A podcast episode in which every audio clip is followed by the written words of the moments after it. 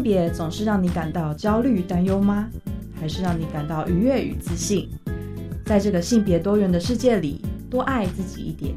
让我们支持性别平等。欢迎收听教育电台性别平等 Easy Go。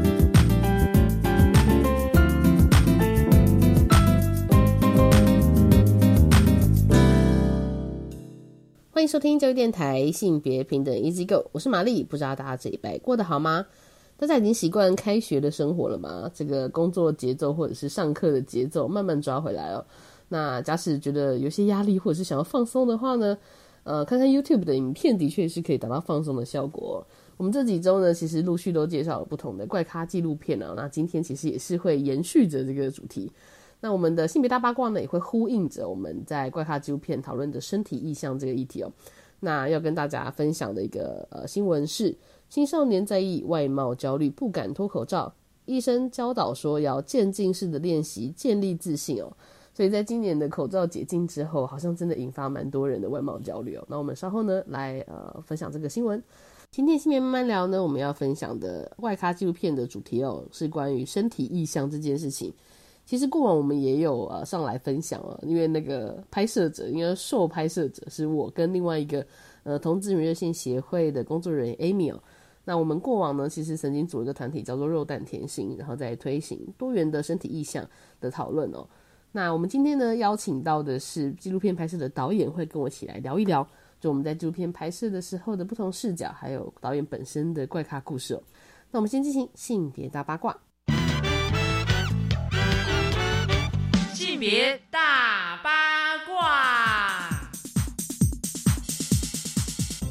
今天性别大八卦呢，要跟大家分享的主题哦，是青少年在意外表。那因为容貌焦虑呢，不敢脱口罩，医生教导应该要渐进式的练习去建立自信哦。其实今年呢，因为口罩已经解禁了嘛，就是我们的疫情已经渐渐趋缓了。那在过往的两年呢，我们已经习惯口罩是我们生活的一部分了。解禁呢，其实就带给了一部分人对自己的容貌产生焦虑，其中呢又以青少年的比例比较高。那这部分其实大家会呃应该可以想象哈，就是当你在青少年时期，其实像第二性征正在发育啊，对自己的身材外形本来就会比较敏感哦，加上可能是在这一种就是同才呃教育的一个比较密集相处的一个环境当中，那很容易呢会产生一些比较的心态哦。所以这种焦虑感呢，其实在青少年间哦特别明显，让我也觉得有点心疼啦。好，那这种新形态的焦虑，医生其实是建议透过渐进式的练习，慢慢延长脱口罩的时间，逐步呢去降低这些焦虑感。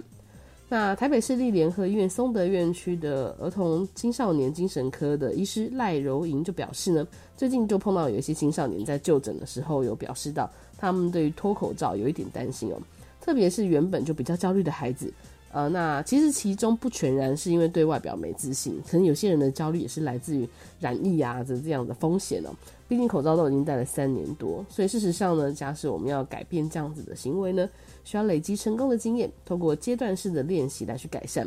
所以赖医师呢就建议大家在学校里面啊，可以先脱口罩喝水，那试着喝慢一点，那可以把你脱口罩的时间呢延长一些。如果已经觉得自己好像没有那么焦虑呢，那就可以呢。呃，在延长脱口罩的时间呢，比方说在吃饭的时候啊，或者是跟同学离比较远的时候，边吃边聊天哦，那看不太清楚彼此的容貌，可能你也不会担心说会被那个口沫给喷溅到哦。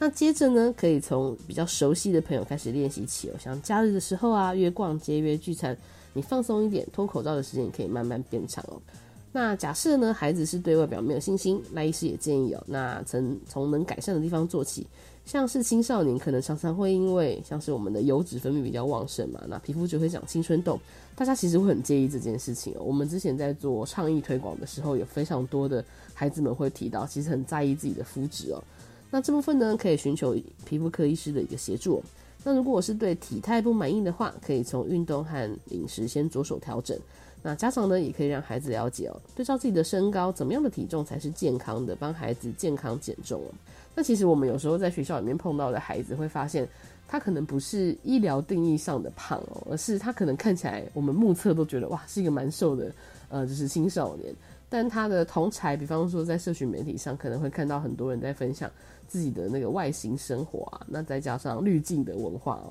所以大家对自己的外形就会越来越没有自信，越来越焦虑嘛。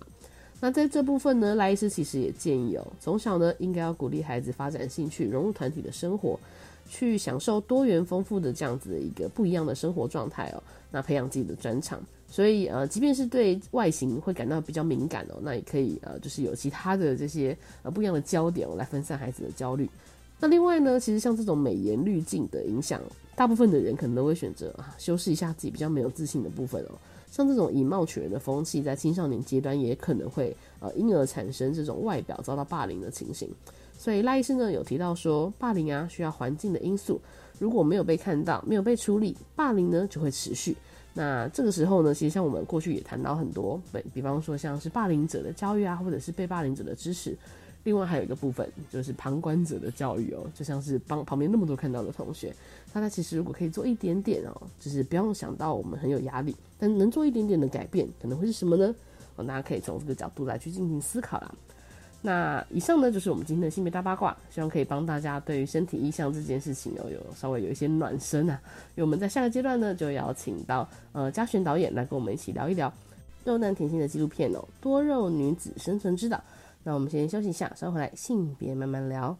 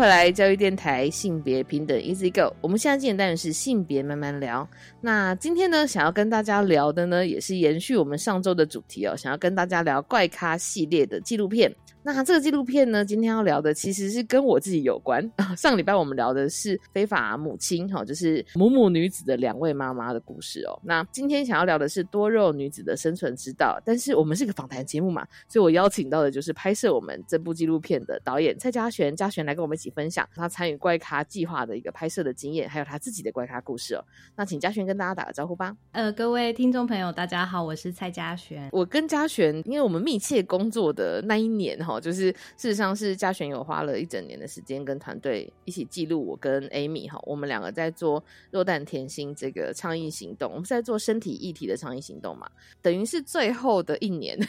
我们一起合作的最后一年哈，嘉璇刚好有跟我们就是一起进行拍摄。那在聊这个怪咖计划之前，其实我也蛮呃想要跟大家介绍一下嘉璇本身的生命经验，我觉得也算是某种怪咖。嘉璇，你会定义自己是怪咖吗？好像这样听起来，我觉得应该可以算算是一种。对，是，对，因为嘉璇大学不是选择传播科系，对吗？嗯，对对对。那可以跟我们介绍一下你的求学历程吗？好啊，好，就是刚才有跟玛丽聊到，其实我大学呃念的是大气科学，就是一个比较冷门一点的学门这样子。对，那那时候呃高中升大学会选这个科系，其实是因为 高中的时候对地科蛮有兴趣的，嗯，地球科学。对，然后我那时候也有参加地科的社团这样子。对，不过就后来在呃进入大学之后。呃，在学习到更深的这种大气科学相关的呃知识之后，就发现，哎，好像呃不是我有感兴趣的，因为它包含很多数学啊、物理啊，然后城市啊，这样就是这种真的是很技术，然后很理科的东西，这样。对，那我后来就发现，好像不是我真的很喜欢的。对，所以后来就也是因缘机会，就有接触到一些性别议题啊，然后呃。我就去社会学系，就是有旁听，然后或者是修课这样子，然后也有修外文系的课。后来就比较喜欢走人文啊、社会科学这些的呃学习这样子。嗯，应该是说你，所以你高中的时候算是自然组的组别这样吗？对对对，哦，后来往人文科系走，但其实你在高中时候选择自然组这件事情，比如说像现在那个呃高等教育的，比如说考试或者分组这件事情统计，可能还是看到男生理工科、女生人文科比较多的这一种，大家可能会提到说所谓的刻板印象啦，就是那种性别分工的想象。对，那你在高中的时候在选择自然组这件事情，你会觉得嗯，我是做了一个不太一样的选择吗？哦，其其实没有，因为我们在高中的时候，我我是算是就是所谓所谓前三志愿学校，所以啊，然后又是女校，对，所以我们学校都是女生嘛，也不会去说男生应该是哪一个比较多，女生哪一个比较多，然后再加上是前三志愿，所以其实大部分人都是选呃三类科系，最多就。一个年级里面最多是三类，那其实就很多就是有那个志愿要去考医学系那一方面，是是是是，对对，就可能也是社会跟家长的期待要去考医学系比较多这样子。对，那如果二类可能就是以什么电机、资工啊为比较大宗的目标，然后一类就是法商啊之类的。了解，对对对，就是在我们学校可能跟呃平常就是可能男女合校或者是其他的学校有一点不一样，是这样。听起来是这样哎，嗯嗯，所以其实那时候也也如果选自然组也不算是很很非主流的选择。对，哦，哎，这倒是蛮不一样的，因为像我自己在念高中的时候，我是念男男女合校的学校。然后我们学校里面科系三类组人数是最少的，对，就是社会科、理工科的人数其实相对比较多。所以跟嘉璇提到的，因为你念的是女校，然后可能在那个整个学校的志愿分布上面，大家可能会有一些自己期待的科系，或者是刚提到社会主流想象的好像比较好的科系，对，会有这些影响。感觉听起来嘉璇是一路以来可能都做了特别的选择，但不觉得自己特别怪的怪咖，是这样子。对我我觉得有点像这样的感觉。对，选择念大学啊，然后当你发现这个科系跟自己的喜好或者是跟自己关心的呃主题比较没有那么接近的时候，要选择去转往别的主题，其实也是需要很大的勇气耶。但你那时候是有就想说啊，好吧，我就要来试试看，这种就是鼓起勇气做这件事嘛？我觉得还真的是蛮需要勇气的，但是。嗯，可能就是来自，比如说家人会觉得，哎，不太不太理解为什么要去，就是放弃，就是原本的科系这样子。对对，但是其实我们那个学系的话，也蛮多同学后来可能，比如说有一半以上的人，可能后来也不是在这个大气科学领域，但呃，大部分人还是是蛮有相关的，就比如说是。资讯类啊，或者是资工啊，就是也是跟本来学的城市有关系，嗯，对，或者环境方面的这样子，对。但所以，我那时候算是应该算是转比较大弯一点这样子，对对对。但因为我那时候就真的对对那个人文啊、社会的东西，就是开始产生蛮大的兴趣，嗯嗯。然后，那为什么会又走到纪录片？其实是因为在社会系修课的时候。然后那时候有修到一门就是呃就是跨国文化的呃相关的课，这样。那那时候老师就放好几部纪录片给我们看，那其实都是跟跨国啊的主题有关系的。是。然后其中有一部我印象非常深刻，叫做《T 婆工厂》啊。然后就是那一部片让我觉得，哎，原来纪录片可以，它它不是只是。嗯，它除了记录议题以外，它也记录呃个人是很珍贵的生命片段、生命故事这样子，嗯，所以会觉得这个载体很迷人，然后就后来就想要继续往想要往这个领域前进。因为其实像那个 T 婆工厂，这个是 T 瓦拍的哈，然后他们在讨论到跨国的义工，特别是女同志的义工。可能就是会有一些不同的经验，然后甚至他们还去做一些劳工的抗争之类的。对，我记得这是我在性别研究所的时候看到的。我那时候也是觉得，哇，居然把这个各种议题的交织呈现在这个纪录片里面，好厉害！但我觉得嘉璇更有勇气的地方，就是比如说纪录片，或者是你要做一些影像的编制啊，然后拍摄啊等等的，它又是另外一个主题的那个学科了。所以你后来是不是就转往呃传播科系去做探索了？对我就是先到正大的呃那个传播研究所去学习，这样子学硕士这样。对，然后后来毕业制作就自己拍了一部纪录片，就有点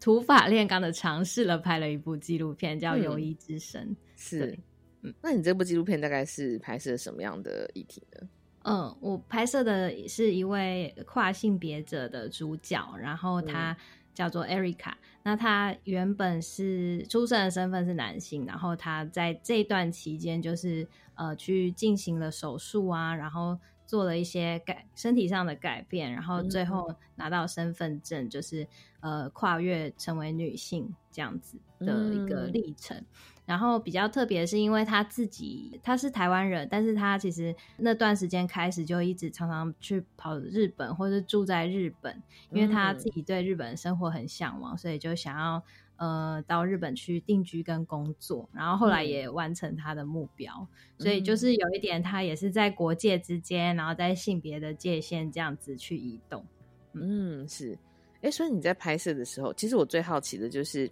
当一个纪录片的导演在选择要拍某个主题的时候，其实会需要像是比如说像这一次我们一起合作，可能是一开始拍摄团队或者是这个计划要的那个发起人立州导演，也有找我们一起讨论。对，然后我当时候其实就会一直在想，就是一个纪录片的剧组或者是导演，他关心某个议题嘛，可是他在真的要去把这个议题呈现出来之前，其实要做超多功课，对不对？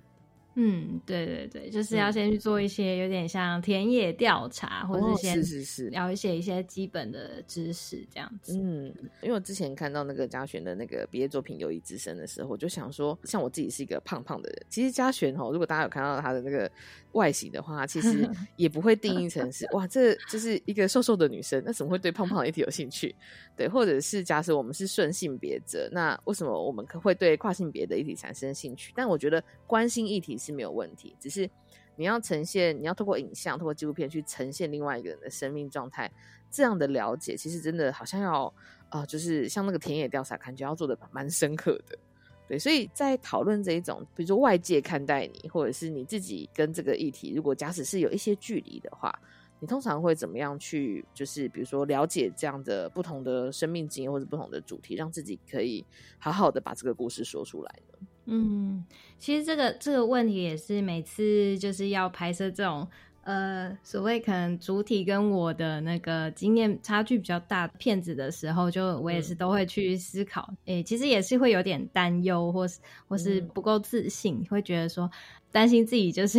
就是不够了解这个主角主体的经验啊，或是想法什么的，对。但是后来也是会慢慢发现说，哎。好像也可以不用这么悲观，就是说，呃，可能我的想法就是有时候会慢慢转念成变成说，哎，为什么是去思考说，哎，为什么刚好是我来拍这个题材这个主题？然后我我这边是可以给这个题材贡献一些什么嘛？这样子，当然也可以每一部片，比如说呃。关于胖的主题，就是胖的导演来拍吗？然后或者说，如果是关于跨性别的主题，就是跨性别的导演来拍吗？就是这也是一种可能。但是为什么今天是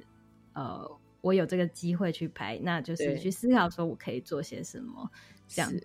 虽然是我抛的问题，但我觉得我自己可以稍微回答一下，嗯，因为我是被拍摄的人哈。哦，我觉得其实呃，嘉璇给我的一个很大的感觉，虽然我们没有接触过太多纪录片的导演，但我身旁可能会有也是关心呃，就是不同议题的伙伴。那我觉得嘉璇就是跟比方说像我身旁有很多社工，很很关心社会议题的伙伴的那个感觉其实很像。就是在跟嘉璇互动的时候，就是我会一直感觉到嘉璇其实是真的很想要同理，我觉得就是基本的态度了。就是嘉璇一直是用一个非常同理的态度在观察着我们，跟在跟我们沟通。然后有时候在呈现某一个，比如说他想要问某个主题、某个话题的时候，其实也可以感觉得到，不是只是好奇而已，而是呃真的想要了解我们。我觉得那个好奇，或者是有一些人其实跟我们在比如说演讲的时候，你也可以感觉到有一些问题是。呃，有一点猎奇，或甚至有点恶意的，就是我觉得完全可以分辨出这种差别。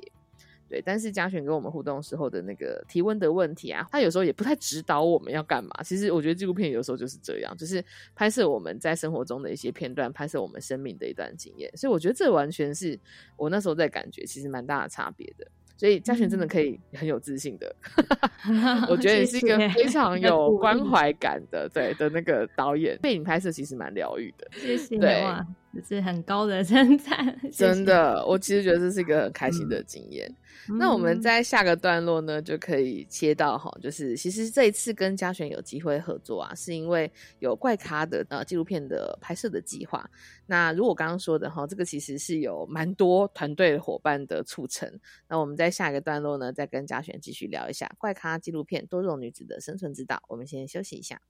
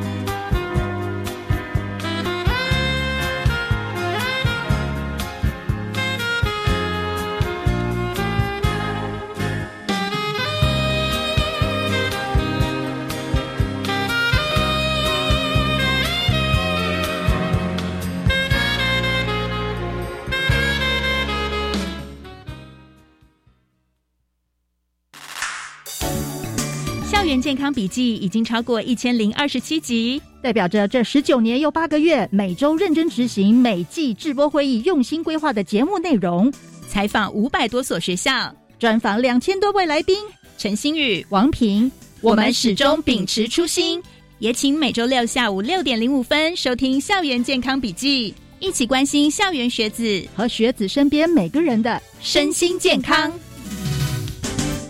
教育部一百一十三年本土语言杰出贡献奖自一百一十二年九月一日开始受理推荐，征件至一百一十二年十月三十一日止，以邮戳为凭。我们正在发掘长期付出，对推动闽南语、客语或原住民族语具有极大贡献者。如果您身边有值得表扬的对象，不论是团体或个人，都欢迎推荐。相关讯息请至活动专网搜寻。以上广告由教育部提供。哇，你怎么带这么多钱呢？而且还折成这样，就懒得拿去银行存啊。这样很不安全呢，要存回银行才能让钞票太旧换新，又可以赚利息。钞票太旧换新？对呀，银行会把大家存入的旧钞挑出来，换成干净的钞票让大家提领，这样才能维持市面上钞票的整洁啊。哦，原来如此。旧钞回得去，新钞出得来，全民一起来。以上广告由中央银行提供。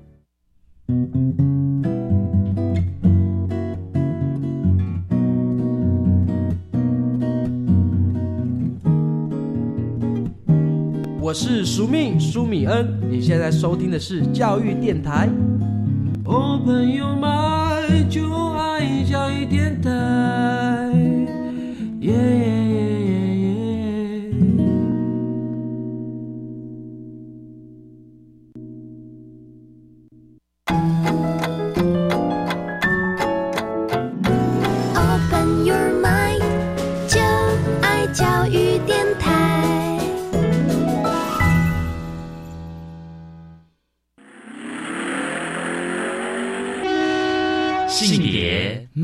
再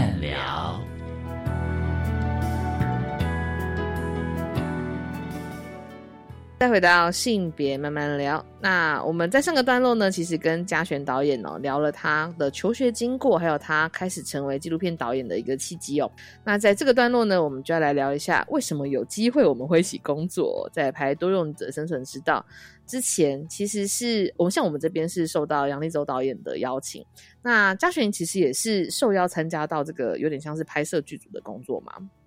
嗯，好，因为我我会参加这个呃怪咖计划的加入这个导演群，是因为先认识呃这个整个计划的应该算总制片叫做朱思倩。导演就是。他也是导演，然后他其实也是杨立忠导演的太太，嗯，然后他也是就是他们后场印象记录工作室的就是负责人这样子，对对对。那会认识他也是因为我前一部作品《友谊之声》在新北市纪录片那时候有拿到补助，所以那时候这个奖就有派呃分派这个监制给我们。就是有点像辅导我们这些导演这样子，然后我分派到的就是小倩，就是朱思倩导演这样，对，所以就认识他。然后后来他们工作室就要开启这个三年十八部短片的怪咖计划，那就刚好就邀请我一起加入，就是作为其中一位导演。嗯嗯，是，所以其实因为我那时候在就是听到这个纪录片的计划的时候，我的第一个印象是，天哪，这个感觉这个难度超高的纪录片拍摄计划。因为三年要拍十八部，对，所以 当时候你在听到就是哦这个计划，感觉非常的就是是一个非常庞大的这个工作的这个状态的时候。当时候其实你是呃，就是心情大概是怎么样？就是要迎接这个挑战的感觉哦，呃，其实这个三年十八部是因为就是每一部都可以是不同的导演啊，呃，就是来来做拍摄。对对对对对，所以一个人可能拍一部，或是两部，或是真的要很多，就是有到三部这样。嗯，那对于我来讲是还好，因为我就觉得我的部分就是要把我呃负责的那一支或是两支片子。呃，完成这样子，但是对整个计划来讲，应该是一个蛮蛮大的工作量，尤其是就是辛苦那个监制啊，还有那个呃后场印象记录工作室的制片们这样子，对，因为他们就是从头到尾都要一直去紧盯每一部片的进度，没错。对，那我其实呃，就我们可以开始跟大家来介绍一下这个多肉女子的生存之道了。虽然我本人是被拍摄的人，但我觉得蛮有趣的是，像是对被拍摄的当事人而言，这可能就是我们生活中的一部分，或是我们生命中的一些片段。可是我觉得纪录片有趣的地方，就是会透过导演，会透过剧组的眼睛，去把我们生活的这些片段组织成一个故事。所以我也蛮好奇，当初嘉璇在呃，就是有点像是拍摄或剪辑我们故事的时候，其实当时候有有想着你要讲的是什么样的故事吗？嗯，在你说在最一开始就是呃规划这个故事的时候，对对对对对，嗯，其实我觉得我那时候没有特别想要用一些很呃很风格很强烈，或者说很。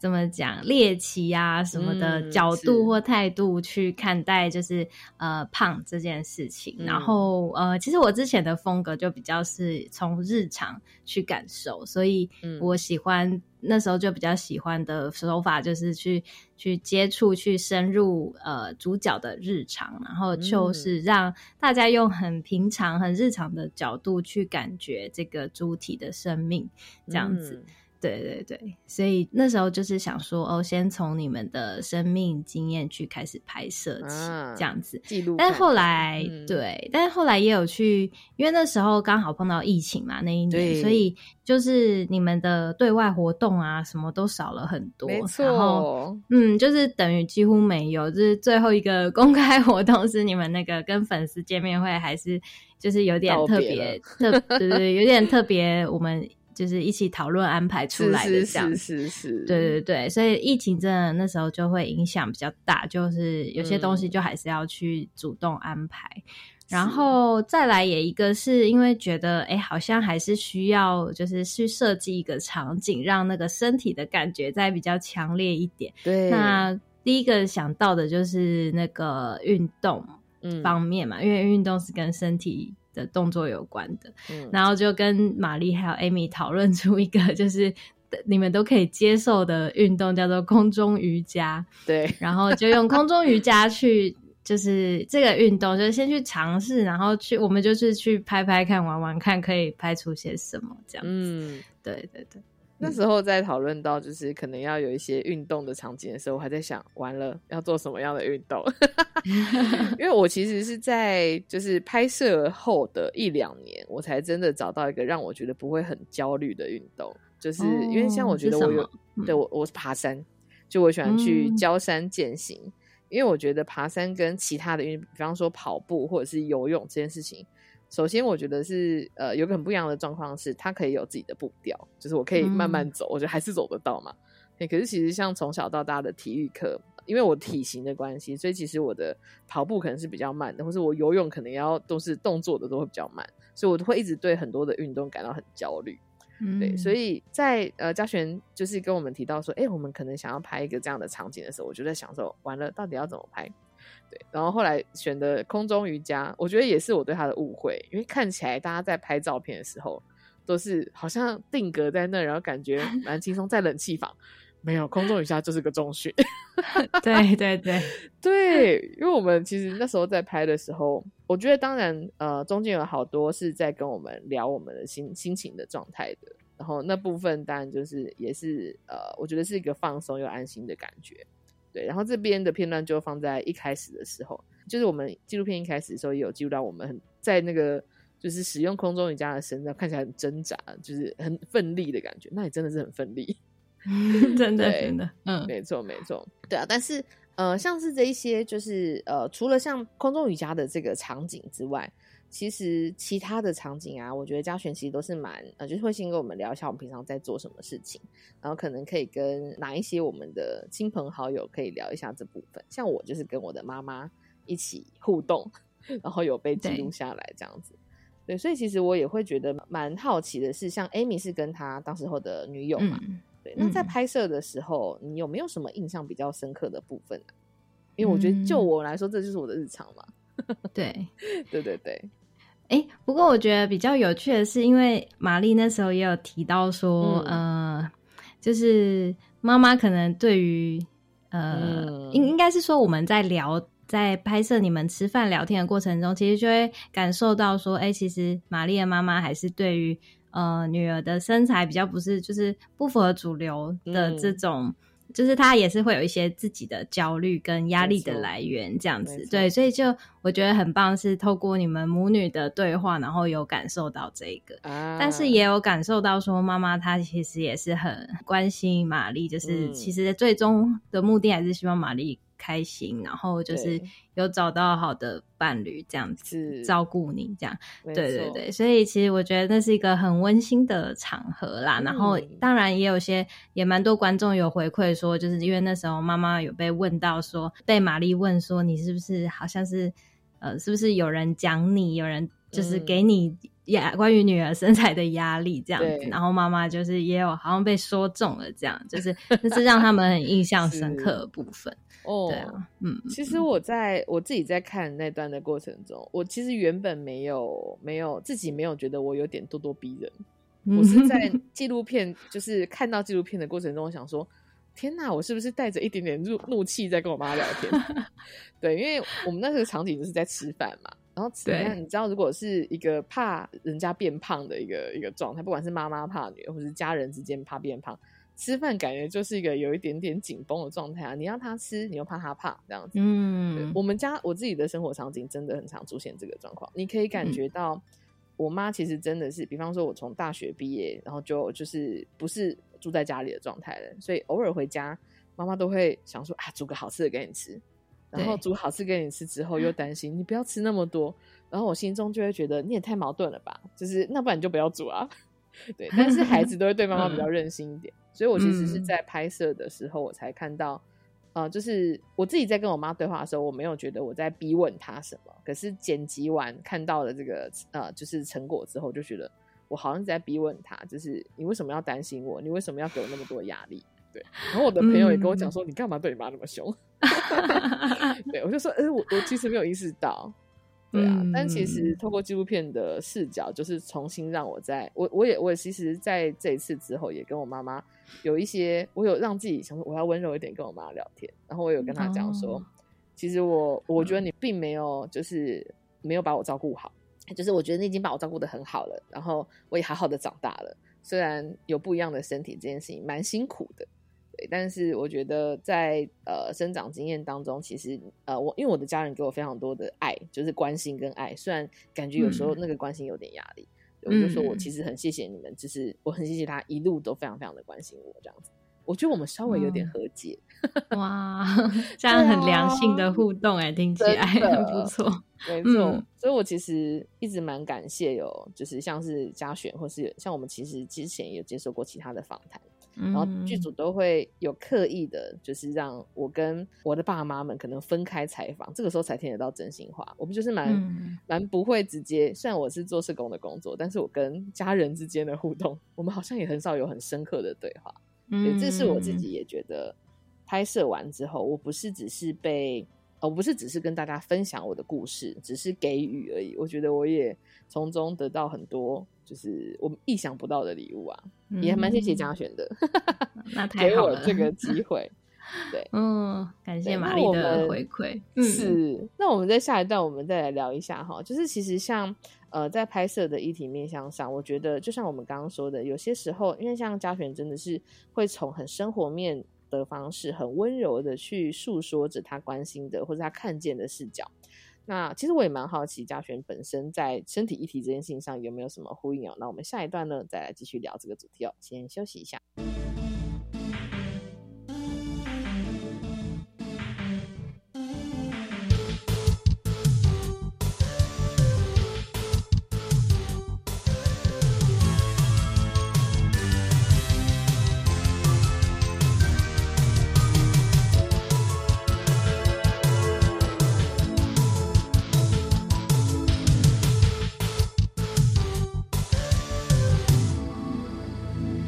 欢迎再回到性别慢慢聊。那我们在最后一个段落呢，也是衔接着刚刚有聊到多肉女子的生存之道，在拍摄的影像的导演嘉璇的视角，其实我会蛮好奇啊，因为像我跟 Amy，我们两个人都是经历过蛮长时间身体意向的呃跟身体意向这件事情的搏斗或者说焦虑，然后我们终于找到一个跟自己身体相处的方式哈。那也会蛮好奇，像嘉璇，就是我们在我在跟嘉璇工作的时候，我觉得用一个客观的方式来讲，我会觉得嘉璇应该完全不会有胖的困扰吧？就是 依照体态或者是依照那个就是医学定义上。对，跟我和 Amy 的状态其实蛮不一样的，但我也会蛮好奇的是，其实我觉得不一定要是胖的人才会对自己身体有一些不同的啊，就跟身体有不同的互动，对啊。那你自己对自己的身体意向，你会觉得是什么样的状态呢？嗯，我觉得就是担心胖这件事，可能就是一个蛮相对的，对，蛮主观的，因为我觉得比较身，我自己身体焦虑比较。强的时候可能是在高中，然后大学的时候，就是比较可能青春期那那段期间，我觉得比较容易。对，因为那时候其实就像现在的孩子也是一样，就是都会接触到一些呃关于身体啊，或者是主流审美的资讯这样子，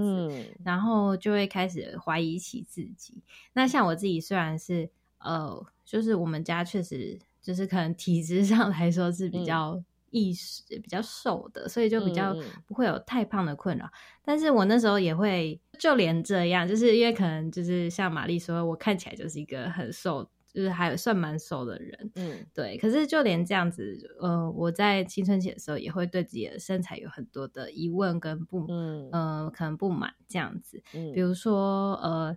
我可能是呃，比如说大学一年级的时候有有胖起来了这样子，那可能是超过我平常会达到的呃体重，我就会很怀疑，就是想说啊，我是不是太胖了什么？其实真的只是多了就是几公斤这样子，嗯，但是可能就会觉得啊，我怎么好像就是没有以前那么瘦，然后就会再看，就会觉得哎，我是不是屁股太大了啊什么的。对，然后可能是不是肤色肤色不够白呀什么的，然后手不够嫩啊，什么什么东西都可以，就是拿来怀疑自己。对，因为就是在媒体上面那个，就是所谓好像看起来很完美、很很漂亮的那种什么女神 太多了。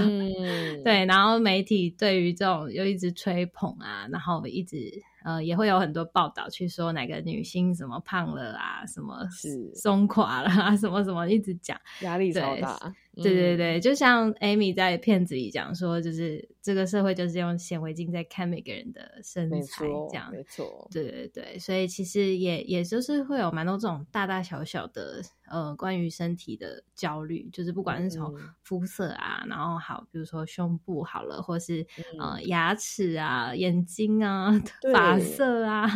皮肤什么都可以。没错，对，所以要焦虑的话，真的是焦虑不完，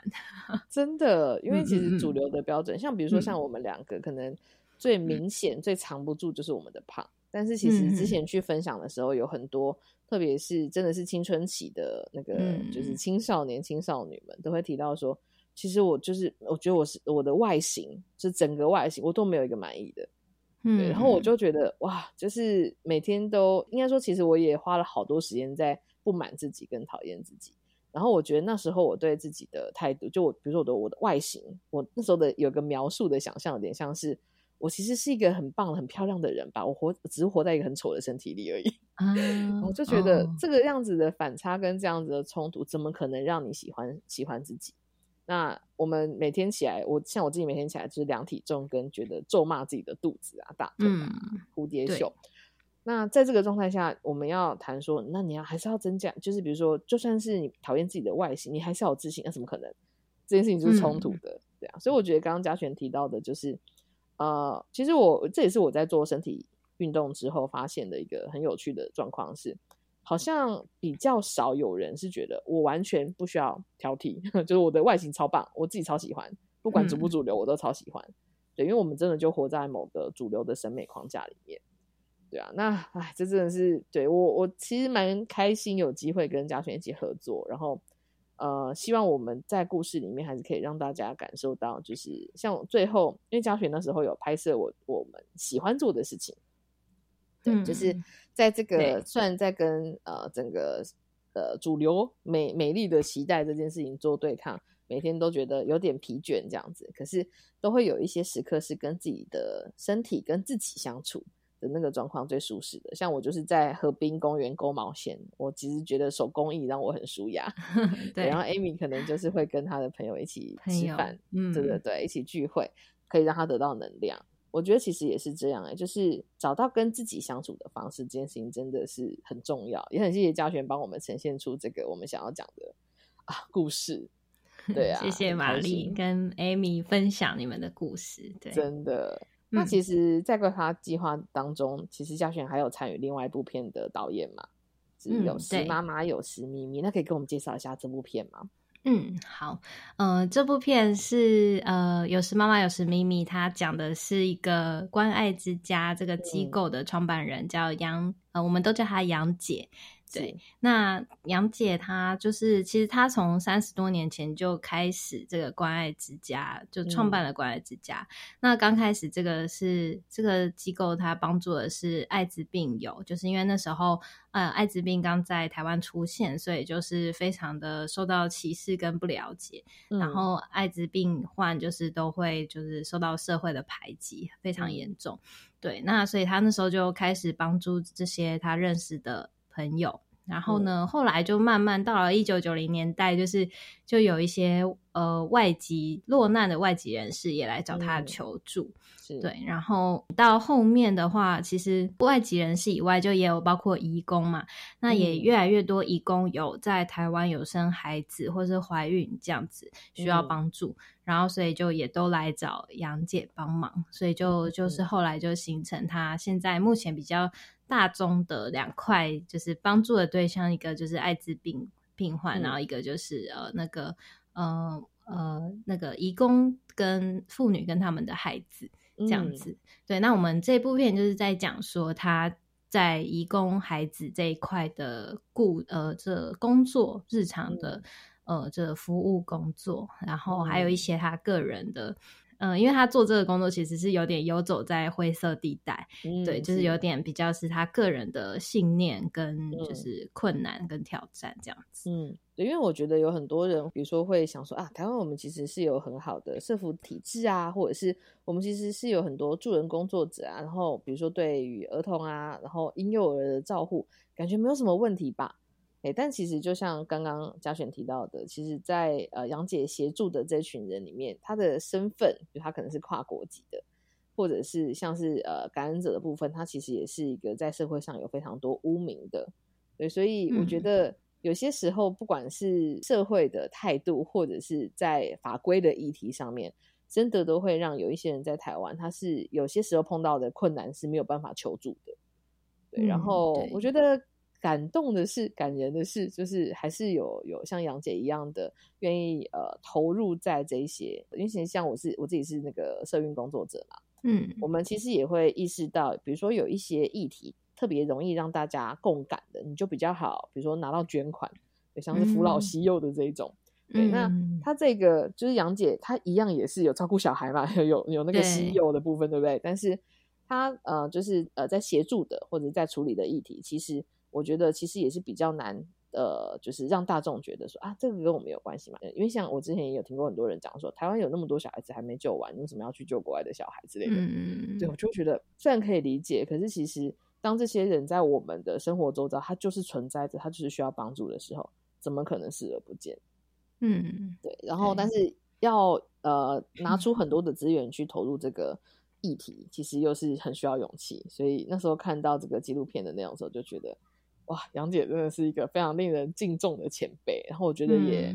她在社运圈真的也是工作了好久好久，然后还能一直保持这个冲劲。对，你那时候在跟杨姐一起一起聊、一起沟通的时候，你有没有感受到这种就是哇，这个感觉是一个厉害的 工作者的这种状态，然后还这么投入？嗯，真的就是呃，杨姐有跟我们讲过一个故事，就是她以前在照顾。比较主要在照顾那些呃艾滋感染者的时候，然后就也会收容一些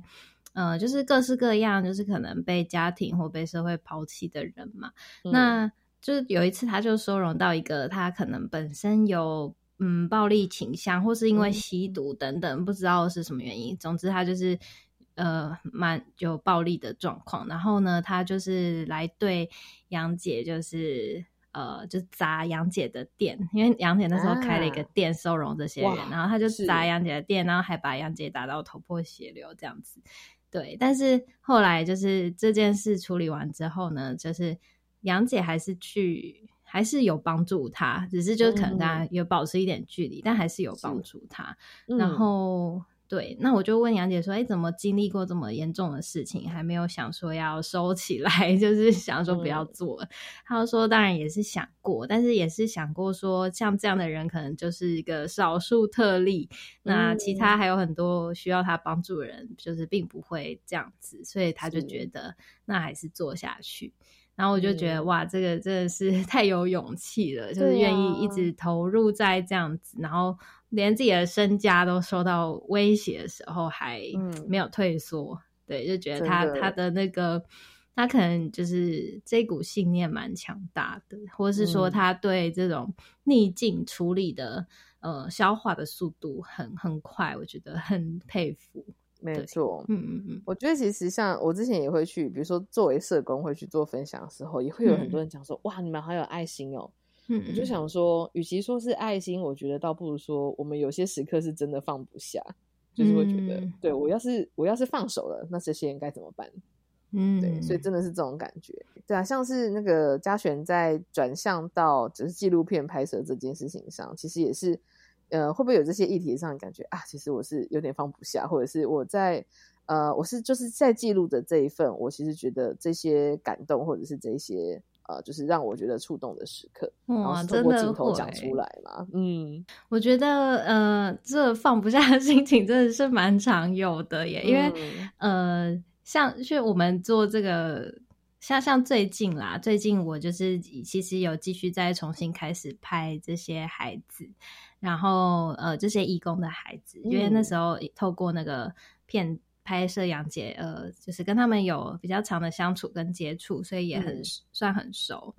这样子。那呃，这些孩子我就是今年开始又有继续拍，然后有比较积极的去申请一些补助跟经费，看看试试看这样。因为这是一个自己的创作嘛，然后有自己的呃，